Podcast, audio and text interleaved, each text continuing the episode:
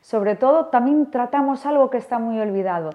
en todos los sitios se tratan todas las patologías de la boca, pero ¿y qué pasa con el miedo del paciente? El miedo es una patología, está demostrado así por diferentes organizaciones de la salud y no se trata, nos olvidamos y lo dejamos aparcado. Nosotros disponemos de ciertos mecanismos para ir tratando y controlando en cada sesión el miedo. Disponemos de unas eh, gafas virtuales, por ejemplo, para aquel que lo desee, son unas gafas que ponemos durante eh, el tratamiento, lo que dura el tratamiento al paciente, en él puede ver pues, sus deportes, leer su periódico, ver la película, ver un documental, ver un concierto, porque así nosotros podemos trabajar tranquilos si el paciente está muy relajado